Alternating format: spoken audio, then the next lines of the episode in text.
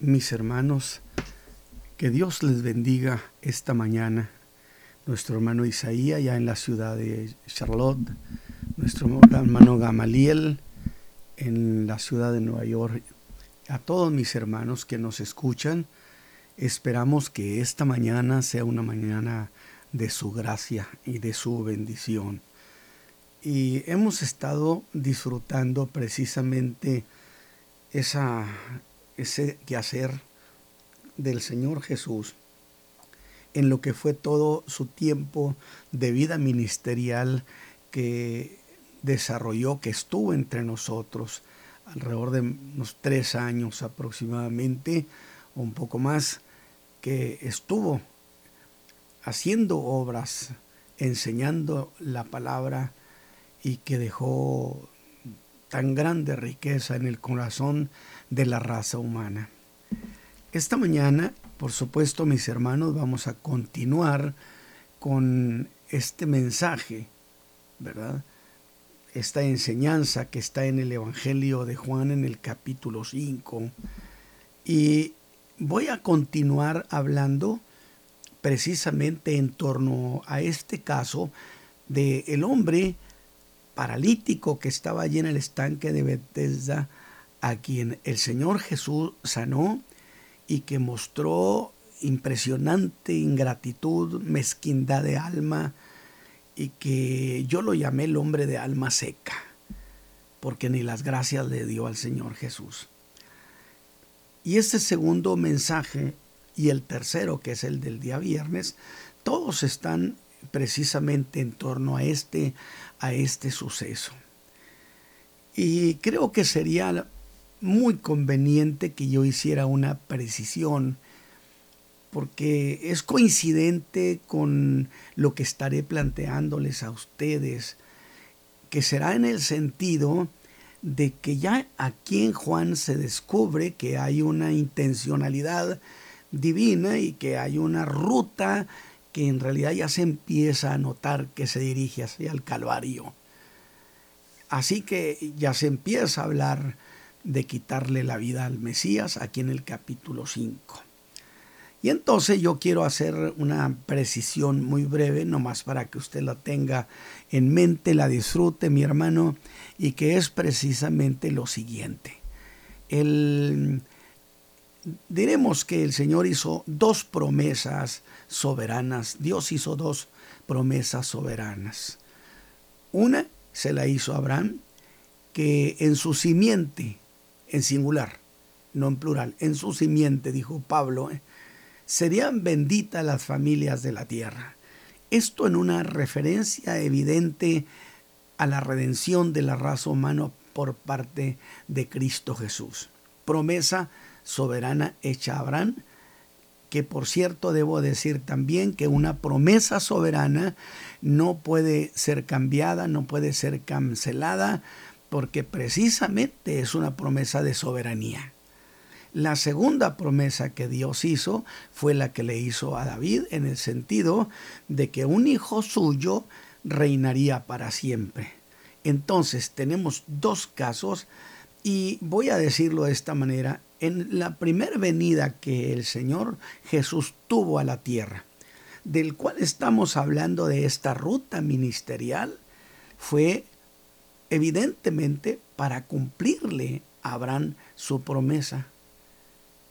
En la segunda venida, que es cuando Cristo regresa a la tierra, que nada tiene que ver con el arrebatamiento de la iglesia, en la segunda venida de Cristo viene para cumplirle a David la promesa que le hizo y el Señor Jesús, Cristo Jesús, se sentará a reinar para siempre en ese reino glorioso prometido en la profecía. Entonces, usted por el momento quizá no le encuentre razón a lo que he dicho, pero le va a ir encontrando. Muy bien, y le voy a decir por qué razón, porque se dice que lo que es primero en tiempo es primero en derecho. Y la promesa que le hizo Abraham es primero en tiempo que la que le hizo a David. Por consecuencia, debía cumplirse primero la promesa a Abraham que la promesa a David. Y entonces es allí precisamente, en esa coyuntura, en esa vertiente sutil, donde estamos presentando este pasaje.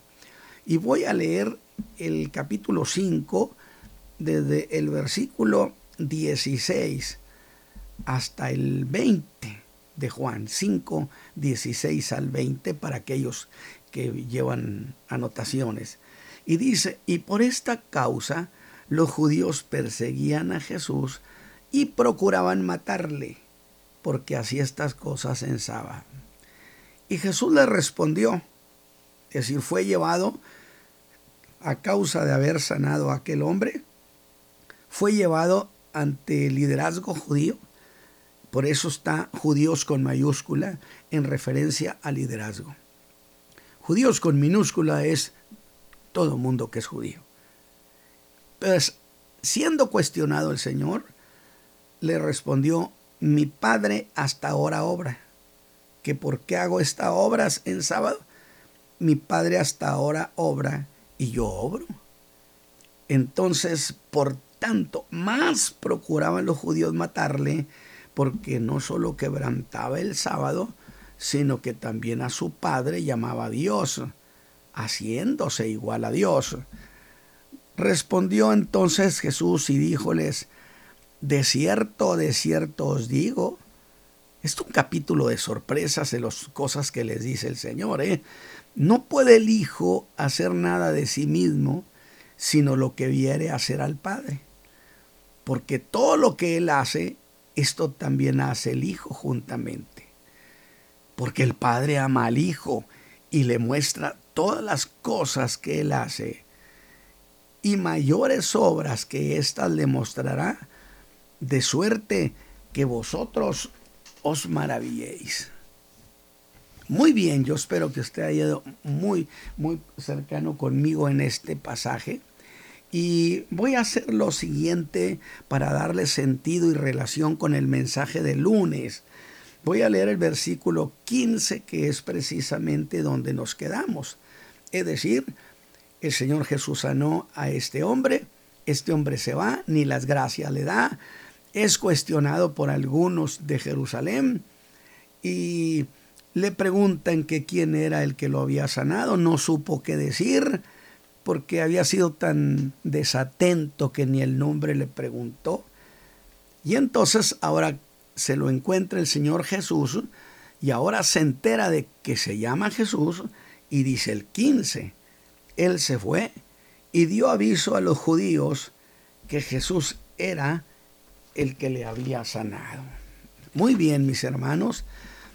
Eh, empecé con este versículo 15 porque es con el mismo que terminé el mensaje del lunes pasado, donde Juan nos está narrando cómo es que el Señor Jesús sanó a un hombre que tenía 38 años de estar en esa condición tan desesperada, quien por falta de energía y falta de gratitud al Señor, lo llamé el hombre de alma seca. Y lo digo así porque ni siquiera, ni siquiera cuando el Señor lo sanó de esos 38 años de estar allí, ni siquiera le dijo gracias, ni un breve gracias le dio. Es que hay gente así que carece de gratitud en el alma, mezquinos de corazón. Simplemente se fue. No mostró, note usted ese detalle de ese hombre, si, si usted lee el pasaje, usted no lo encuentra que iba alegre. No mostró el gozo que mostraron muchos otros a quienes el Señor Jesús sanó. Si no, nomás dígame de aquel gritón leproso que se fue anunciando por todas partes lleno de emoción. Este hombre, mientras iba con su lecho a cuestas, fue cuestionado por otra gente de Jerusalén. Insensibles iguales, cortados por la misma tela. Aunque yo digo en realidad expresaban el alma de la Jerusalén de esos días, duros, incrédulos, sin gratitud. Y esos que cuestionaron a ese hombre que porque llevaba su lecho, no fueron capaces de ver la sanidad que había sucedido. Solo lo cuestionaron, es que sábado y no te es lícito cargar tu lecho. Ahora este hombre hizo una defensa tan, tan debilucha, tan pobre, tan pobre como era su gratitud al Señor. Simplemente dijo, bueno, el que me sanó, él mismo me dijo que hiciera esto. Pero aquí, si él dijo, dice eso, tuvo que haber una pregunta obligada, que sería, ¿y quién es el que te sanó? No le preguntaron así. Esa sería la pregunta natural, pero esa no fue la pregunta que hicieron. ¿Quiénes? Estas gentes que lo cuestionaron. Sino, ¿quién te dijo que hicieras eso? Era para preguntar, o sea, evadieron el milagro de la sanidad que había sucedido en el hombre. Son de la clase de gente que no disfruta la que Dios hace entre nosotros. La respuesta de aquel inútil fue, no sé. Y usted va a decir inútil, ¿por qué, hermano? Pues porque no tenía utilidad informativa siquiera. Y era cierto, porque ni siquiera eso preguntó a su sanador, ¿cómo te llamas? Dijo, por lo menos, mi hermano, para saber a quién hay que agradecerle. Usted en, el, en la iglesia, cuántas veces en las charlas, usted habla que, que le hicieron un favor, una misericordia, y usted siempre dice, lo hizo el Señor Jesús. Identifica la fuente donde usted ha recibido ese beneficio. Pero este no lo hizo. Y dice que el Señor Jesús luego lo halló en el templo. Aunque eso de hallarlo en el, templo, pues yo lo entiendo como un acto deliberado del Señor. Fíjese bien, por lo que planteé al principio, que el Señor Jesús quería ir a la cruz y no al trono. Así que aquí tenemos este caso de este hombre y ese encuentro que hay lo llamé la segunda oportunidad que el Señor Jesús le dio a este. Pues de nuevo repitió la historia y de sus labios no salió ese gracias Señor. Pero lo que sí hay que observar es un detalle que el Señor reveló en esa charla, que su enfermedad había sido por causa de pecado. Pues le dijo, no peques más para que no te venga cosa peor. Estás sano ciertamente, pero conservar tu sanidad va a depender de ti. Mire usted una sanidad cuestionada y condicionada, seguro que sí. Y déjeme hablar como si estuviera allí con el Señor y le diría, Señor, ¿cómo es posible que sanaras a un hombre como este? Seco, austero, su alma desierta, habiendo mejores almas allí en el estanque de Bethesda. Según el Señor, fíjese bien, su enfermedad había sido por pecado. Ahora, ¿Qué sería? ¿Qué está de trasfondo en esta historia? No se sabe. Pero quizá lo que yo diga sea especulación o sea algo muy razonable, aunque no se puede decir con certeza que así fue. Pero las palabras que el Señor Jesús le dijo, sin decir, dijeron mucho. Dice que el hombre le comenta, Señor, no tengo quien me ayude. Y entonces pregunto yo, ¿en verdad no tenía a nadie, a ninguna familia? ¿O nadie quería saber de él? ¿Qué le parece? Es una posibilidad, porque este hombre se ve alguien de muy distinto. Él no, no tenía gozo en su corazón. Al paralítico, ¿usted se acuerda el que llevaron aquellos cuatro al Señor? Cuando el Señor le perdona los pecados y luego lo levanta le dice, vete a tu casa. A este de aquí de Jerusalén solo le dijo, levántate, toma tu lecho y anda. Camínele, ¿para dónde? ¿Quién sabe? No le dijo, vete a tu casa. Y la verdad, mis hermanos, usted nota en la narración de Juan que no iba gozoso. Tenía quizá desconfianza del cómo lo iban a recibir sus familiares si es que los tenía.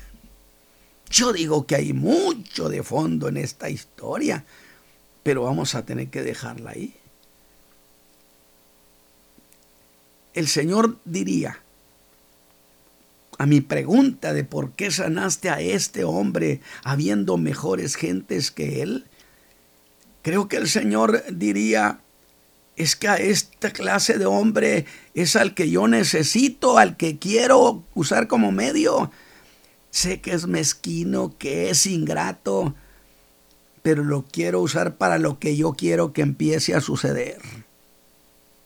Y pienso, entonces había un propósito en la sanidad, en esto que está pasando con la historia de este paralítico, ciertamente. Y esa es la cuestión que quiero en este mensaje que usted procese en su mente, que lo ponga en su entendimiento.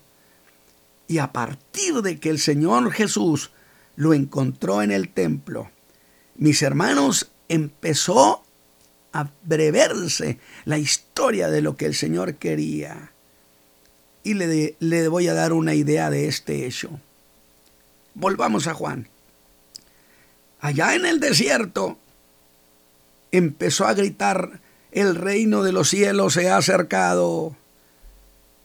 Y la voz se corrió, que uno que parecía profeta estaba diciendo algo sobre el reino. Y la gente salió a verlo, salió a oírlo. La nación se sacudió, se conmovió agradablemente. ¿Recuerda usted los mensajes que prediqué sobre esto? Dije eso en unos mensajes. Pero precisamente Juan empezó a bautizar en el Jordán. Y allí se da un incidente que tiene un trasfondo de lo que estoy diciendo. Es que gente importante del poder, escribas y fariseos, vinieron al Jordán y los calificó Juan como generación de víboras. Y yo no le encontré momento de, de, que él tuviera un encuentro duro con ellos, que le hubieran preguntado algo, ni siquiera. Y entonces yo, le, yo diría, Juan, no, no me pareció inteligente, porque pensé, diciendo así las cosas, Juan le está cerrando el camino al rey cuando que viene a, a limpiar el camino. Y dije, bueno, creo que Juan cometió un error y sin duda el Señor Jesús subsanará eso. Pero luego nos enteramos que estaba Jesús dando un sermón en el monte y fuimos con él. Pero allá el Señor Jesús le echó más leña al fuego. Y eso me sorprendió, diciéndoles si vuestra justicia no fuere mayor que la de los escribas y los fariseos, no entraréis al reino de los cielos. Oiga, esa declaración fue muy dura. Sacudió el tapete del liderazgo judío, porque ante la nación, con esas palabras los estaba descalificando. Agentes como el sumo pontífice, los del Sanedrín, el clan de la escuela de los fariseos. Y eso me hizo pensar, entonces, ¿qué es lo que el Señor estaba buscando? Porque no subsanó, al contrario, hizo que ardiera más esa hoguera.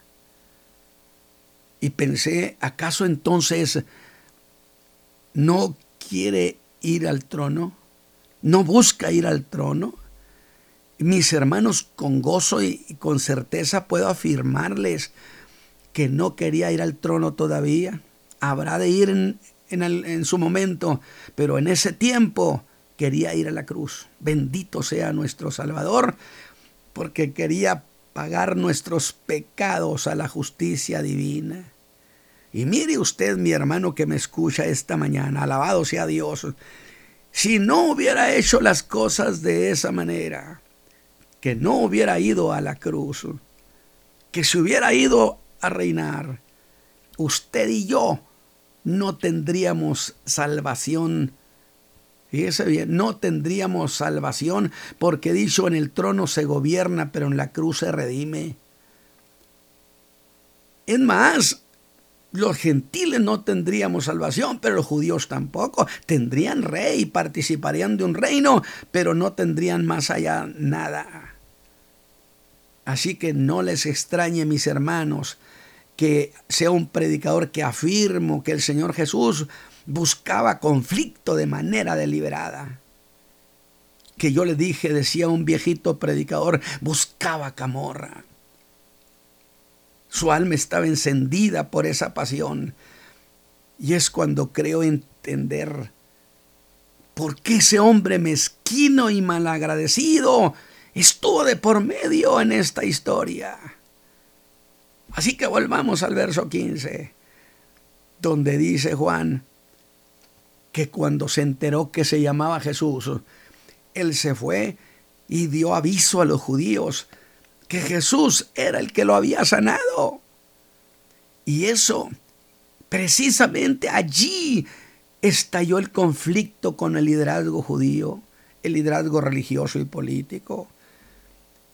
Con judíos con mayúscula dije. Así que ahora el Señor ha llevado las cosas más allá de Juan.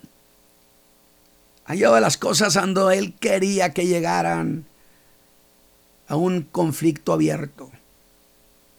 Esa es la cuestión. ¿Y qué es lo que sucedió? Dice el versículo 16, por esta causa, porque había sanado en sábado ese hombre, los judíos perseguían a Jesús y procuraban matarle. Empieza a ver la figura de su muerte. ¿Lo ve, hermano? Porque por ese detalle ha empezado a cobrar fuerza la intención de quitarle la vida. Aunque él dijo, a mí nadie me quita la vida, yo la pongo y la vuelvo a tomar. Eso es lo que Jesús quería, porque Él fue a la cruz porque quiso, nadie lo obligó. Por eso es digno de la honra y la gloria y la alabanza. Ahora vea más de cerca eso. ¿Por qué querían matarlo? Dice Juan, porque hacía estas cosas. Espéreme, aquí debo hacer una precisión. No dice el pasaje porque hizo esto. Es decir, no dice porque sanó al paralítico. Eso fue la mecha, ese fue el, detonador, fue lo que lo hizo notorio. Pero no le dijeron eso, sino le dijeron porque haces estas cosas en sábado. Y entonces ahí cambia la cuestión. No le están diciendo porque sanaste a este paralítico en sábado. Oh, no, no, porque ya en muchos casos sabemos que has hecho las cosas en sábado y lo acusan de ser un profanador sistemático del sábado. Es decir, ahora aquí el liderazgo judío le está haciendo la suma de todo con carácter oficial. Por lo que puedo decir, ha nacido la primera acusación del Estado contra Jesús profana el sábado. Pero si ese era el problema, si dijeron que en una ocasión pudo haber sido hecho en otro día, sanar en, otro día, en lunes, martes, miércoles, cosa que el Señor Jesús defendió con una lógica poderosa. Si el asno de alguno cae en un pozo en sábado, no lo rescatan. Pero luego pienso, en el caso de los cobradores del impuesto del templo. ¿No dijo a Pedro cautelosamente, hay que evitar el escándalo? Pero entonces pregunto, allá no, ¿y ahora sí quería escándalo? Por supuesto que esto es lo que quería. Alabado sea Dios. Estamos frente a un momento cuando el Señor quiere abrir enfrentamiento. Enfrentamiento que terminó en la cruz del Calvario que al final de todo era donde el Señor Jesús quería que terminaran. Todo esto, pues, mis hermanos, nos dice que fue un acto a propósito, un acto deliberado de Dios. Así que aquí tenemos el primer conflicto oficial y público entre Jesús y el Estado de Israel, o mejor dicho, y el liderazgo. Y Juan dice que por esa causa se convirtió a partir de allí en un perseguido, en un proscrito. Pero espere un poco, mi hermano, que esto no ha terminado. Estaban acusando del problema del sábado.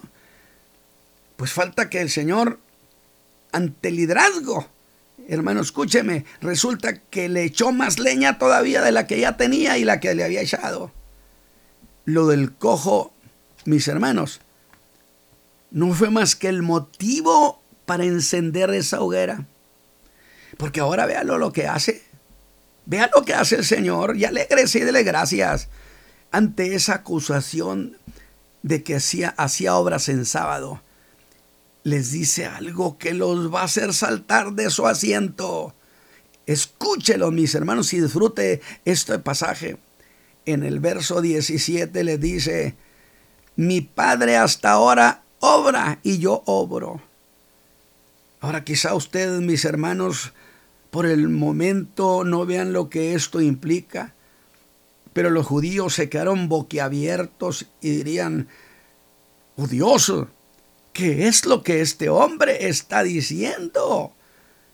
Ese es el colmo del atrevimiento.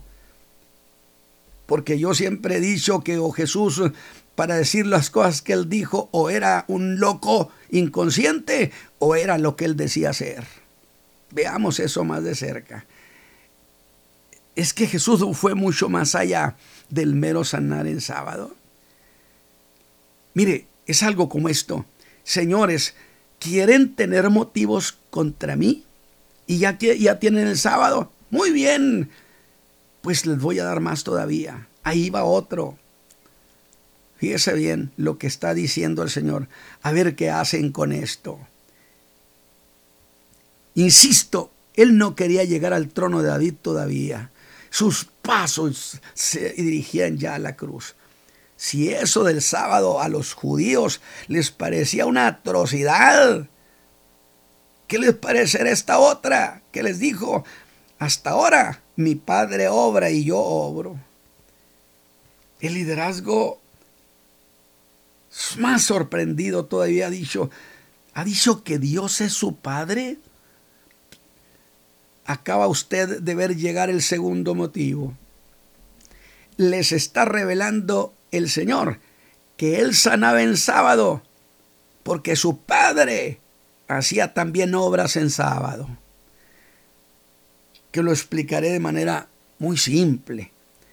Es lo mismo que decir lo que hice este día sábado y en todos los sábados, y lo que he hecho en esos otros, es porque mi padre hace cosas también en sábado. Es cierto que al terminar la creación diría mi padre reposó, eso sería una lógica. Pero ¿acaso en día sábado, en día de reposo, mi padre no sigue conservando el universo? ¿Qué le parece? ¿Acaso la creación no sigue funcionando también los días sábados? Y lo hace. Lo hace porque mi Padre está sosteniendo la creación. Y si mi Padre no está limitado para hacer obras, ¿por qué habría yo como hijo de estar restringido? Señores, la libertad que tiene mi Padre de hacer las cosas es la misma libertad que tengo yo. No saldrían de su asombro. Estoy diciendo porque, sabe que digo esto, porque no falta incluso algún predicador que retó, no sé dónde me dijeron aquí en esta región, diciendo, pruébenme que Jesús alguna vez sostuvo que Él era Dios. Uy, mi hermano, pues si está lleno. Esto que estoy diciéndole, ese, esto es la, es la misma que dice, lo que mi padre hace es mi modelo de obrar. Eso hizo estallar el odio contra él. se puso aquello al rojo vivo. Y otra vez les digo, buscaban en la cruz, mi Señor.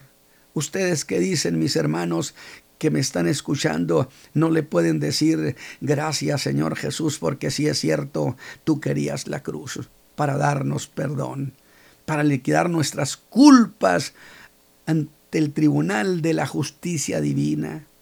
Allí donde estaban esos expedientes que estaban en contra nuestra, que nos acusaban, que estaban escritos nuestros pecados.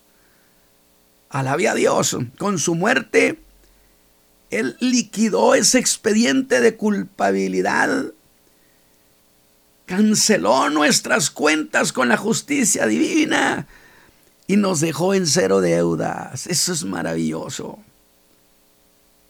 Y como ese pago fue legal, entonces, mis hermanos, el perdón y la salvación que nosotros hemos recibido es legal y no hay nadie que se la puede echar por tierra que nos podrá separar del amor de Dios que es en Cristo Jesús. ¿Quién? ¿Quién podrá hacer eso si Él es el que murió, el mismo que nos perdonó? Así que fue nuestra salvación por causa suya cosa decretada en el tribunal de Dios. Son inocentes, son perdonados, no tienen culpa, porque Él llevó nuestra culpa.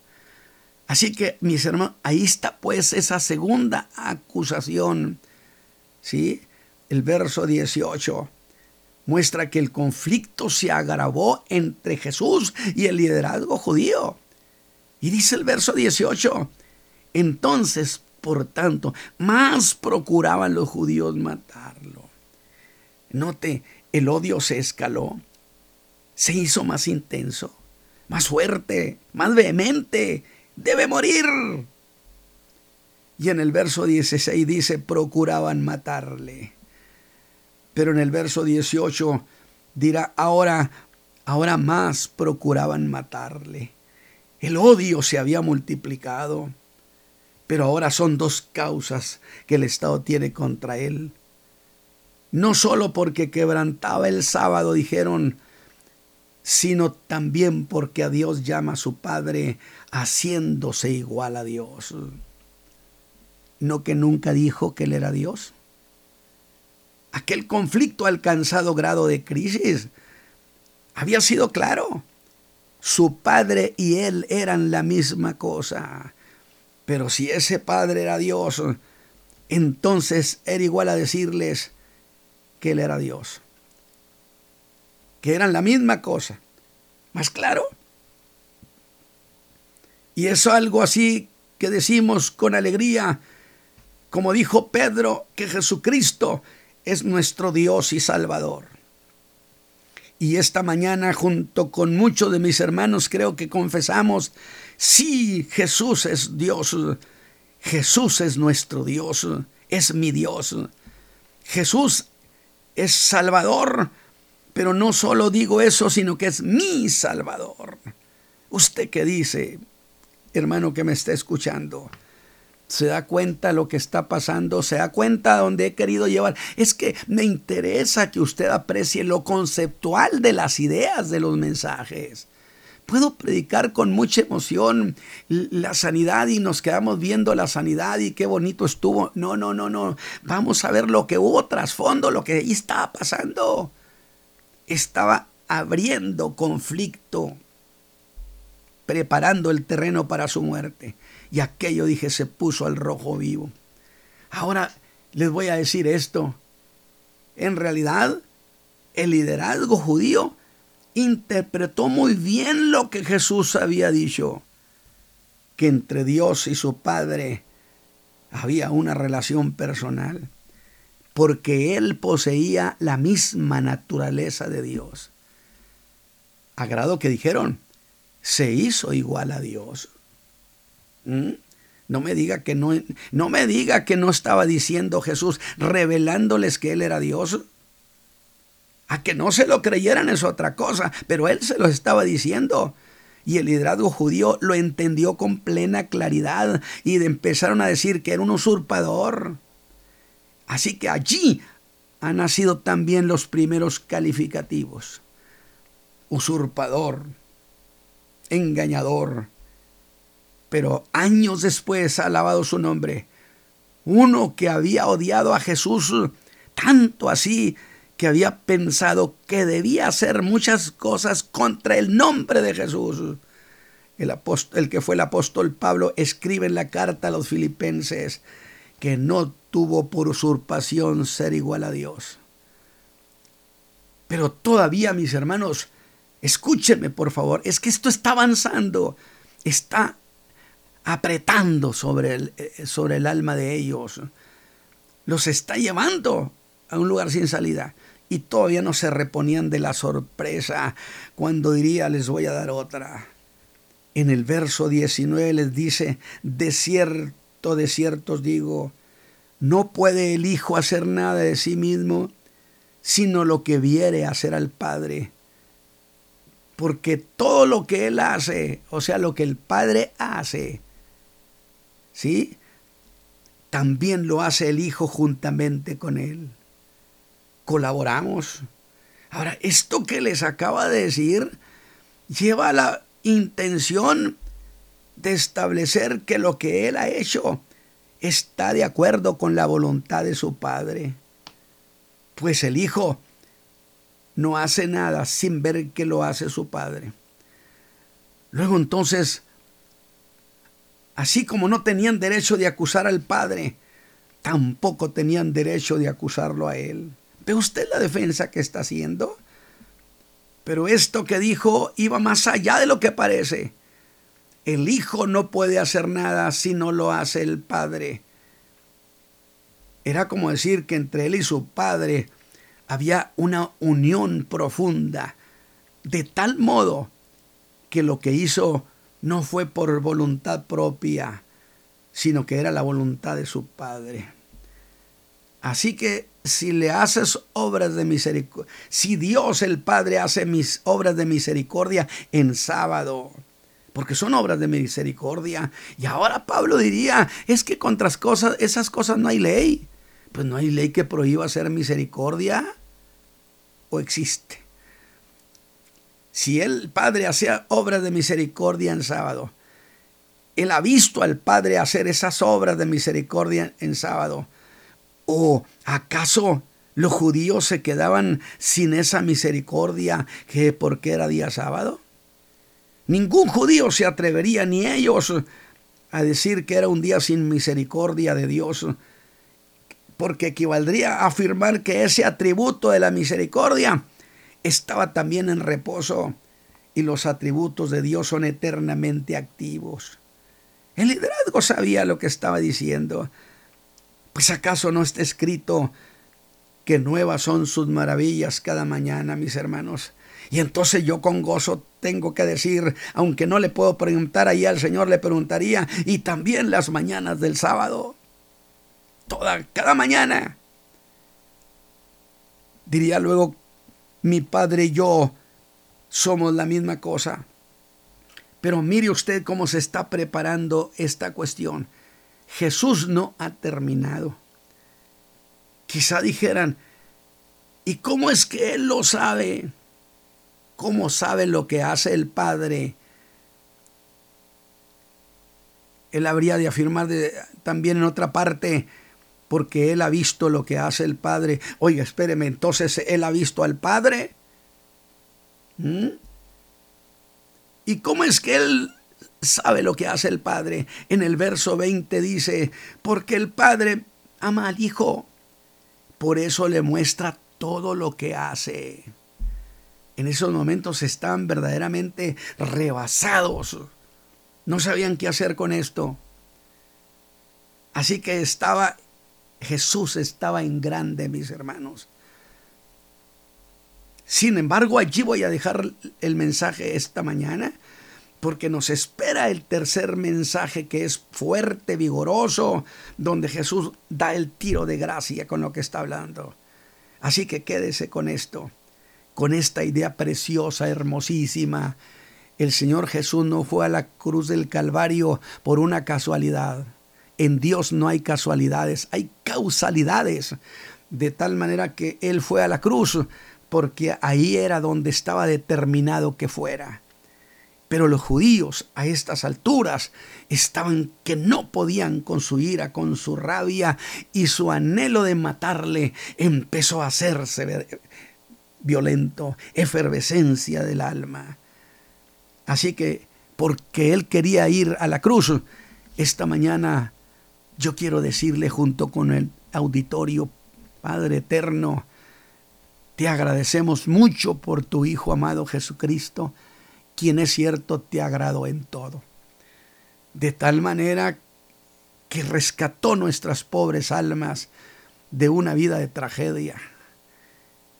Porque Él, sufriendo, pagó por nosotros nuestros pecados.